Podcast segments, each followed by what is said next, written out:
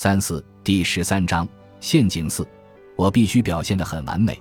随着错失恐惧症这一概念在过去几年的发展，显然它现在会给我们带来不同的味道和感觉。若要找到你自己害怕错失的，你要问问自己：如果真的错过了，这说明了什么？第一种味道，我做了个错误的决定。这次又回到了完美主义。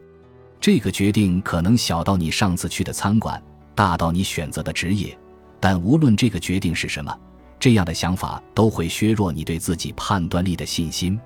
这不是正确选择，这不够好。这种类型的错失恐惧会让人去想要是和如果等无法回答，只能引发焦虑的问题。事实上，二零一三年的一项研究表明，那些经历了更多错失恐惧的人。整体生活满意度也更低。第二种味道，别人比我过得好，这本质上是嫉妒，是自卑和怨恨的混合。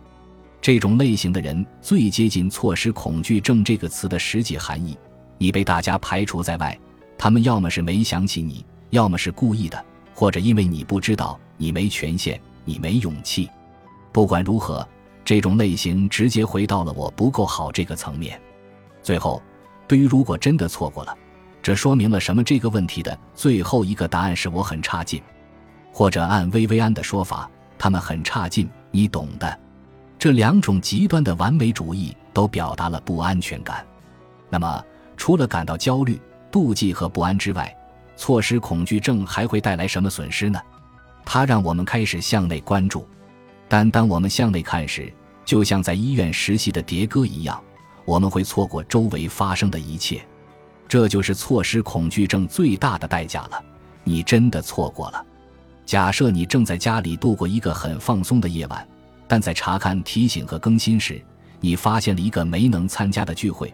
这时你的大脑就不再继续享受，而是开始比较了。我做了错误决定吗？他们这会儿过得比我好吗？我真差劲。结果呢？我们忽略和偏离了最重要的时刻，真正身处其中的时刻。我们的大脑不适合同时处理多项任务，所以当我们在当前时刻和状态更新之间来回切换时，就会有一系列的来回跳跃和中断。再说一次，你是真的错过了。对于薇薇安或我们中的任何人，可以有两种方法来应对错失恐惧症。第一种。我们要记住，人们通常会在社交媒体上表现自己最好的一面，所以只发布他们生活中最精彩的照片和状态。他们往往会发那些美好的事物和时刻：假期、成就、孩子们可爱的一面、自己的靓照。没人会发清理猫砂、买打折的卫生棉条，或做了个糟糕的发型等糗事。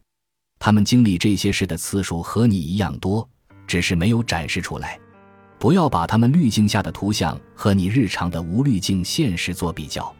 另一种办法是享受错失之乐，这是一种从容的选择，它能让你享受当下。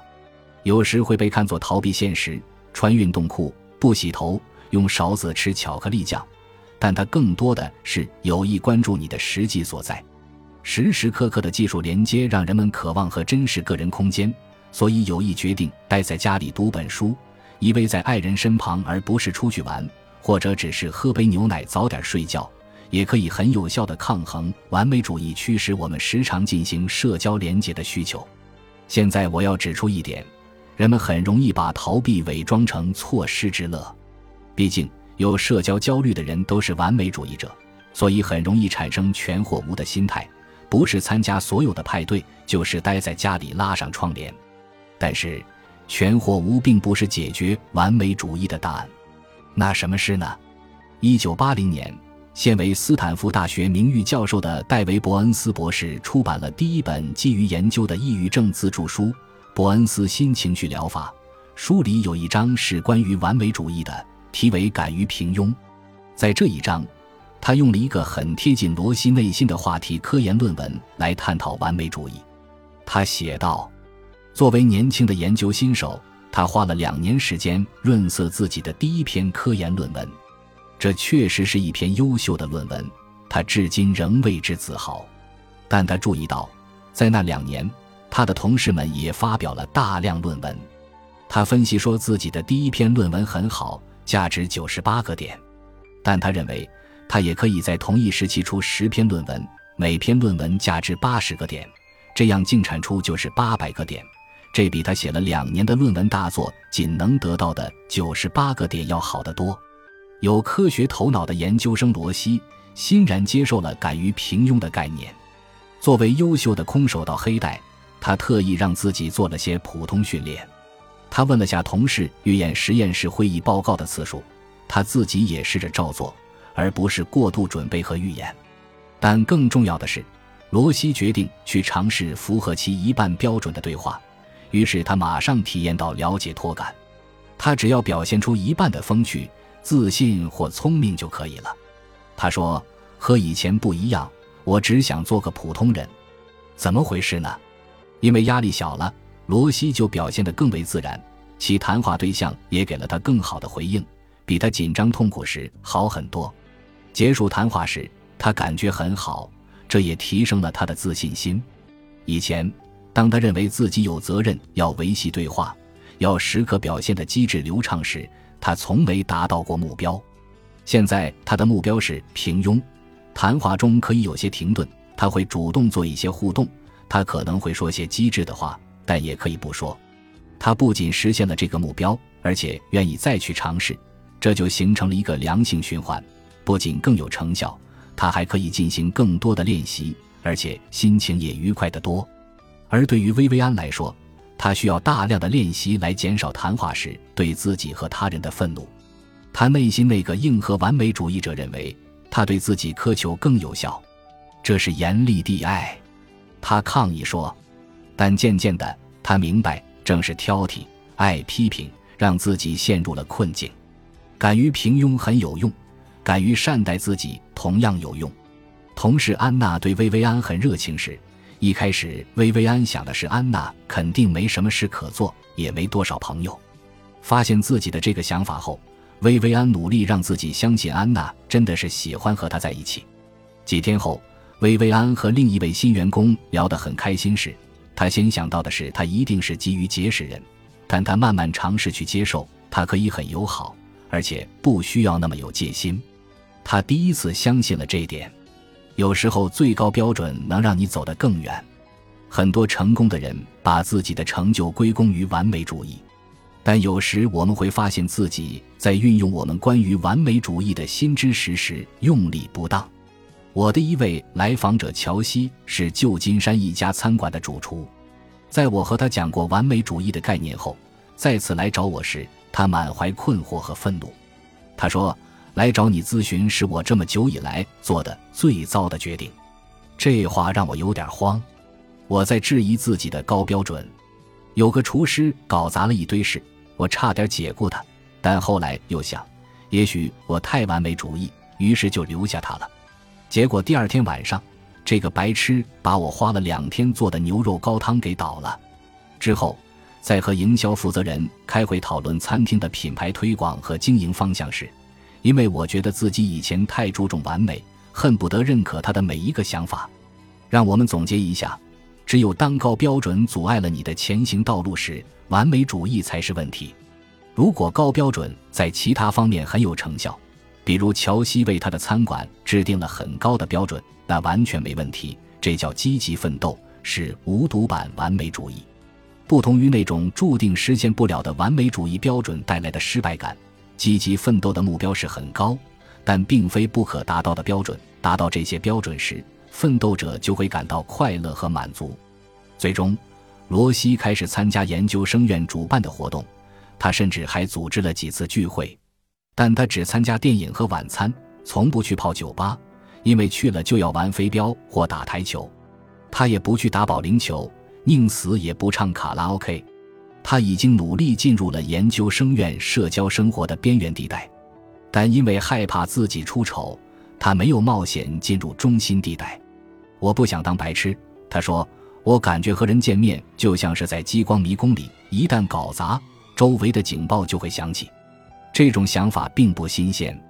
二十世纪六十年代中期，心理学家艾略特·阿伦森在我最喜欢的一项研究中就证明了这一点。研究参与者被告知，这是个有关印象形成的研究。你将听到一名学生在参加大学生知识竞赛杯时的录音。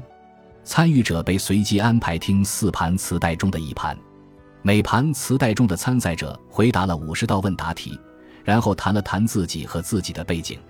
这四盘磁带有什么不同吗？其中有一盘磁带中的选手表现出色，答对了大部分问题；另一盘磁带中的选手有些吃力，仅答对了不到十三的问题。但更有趣的是。余下的两盘磁带除了录音结尾，其他部分和前两盘完全一样。在结尾椅子的摩擦声中，你会听到参赛者惊叫：“天哪！我把咖啡洒在新衣服上了！”在听完指定的磁带后，参与者会被问及他们对选手的印象，谁最受喜爱和尊敬。结果，每次胜出的都是同一位选手，那个在竞赛中表现出色但不小心把咖啡洒在衣服上的。通常我们认为出错是坏事，会竭尽全力避免把事情搞砸。但假设我们总体来说是可靠和有能力的，出错反倒是好事。为什么呢？阿伦森和同事们的结论是：咖啡事件让这位选手看上去更像个普通人，更好接近。他还是那个出色的他，只是不再令人生畏。他从超人变成了普通人，因而更有魅力。我们更喜欢不完美的人，这可以解释为什么自嘲招人爱，在红毯上被绊倒的明星更可爱。没人喜欢尴尬的感觉，但这是我们进化的必经之路。尴尬被认为是非言语道歉或安抚姿态的演变，而且尴尬的确能促进彼此的信任。那些会感到尴尬的人更友好，值得信任，更慷慨大度。请记住，社交焦虑好坏兼具。慢慢的，薇薇安学会了在网上和现实生活中对自己更宽容。她放松了对自己的标准，对别人也更加宽容。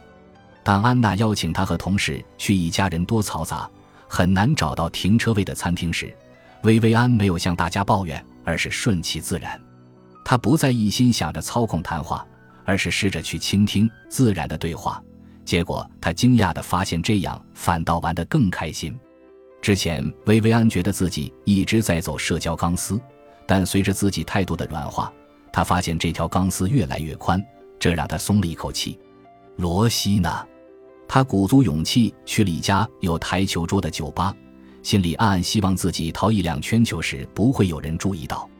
但他惊讶地发现，很多人台球打得也很烂，会打的人也不在意他会不会打。他不用信完美主义的神话。也无需表现完美，这和打台球都没关系。胆子大起来。几周后，他又去打了保龄球，一个接一个的扔球。虽然最后只得了个两位数的低分，但他玩得很开心。有多少人会关心他的保龄球分数？没人。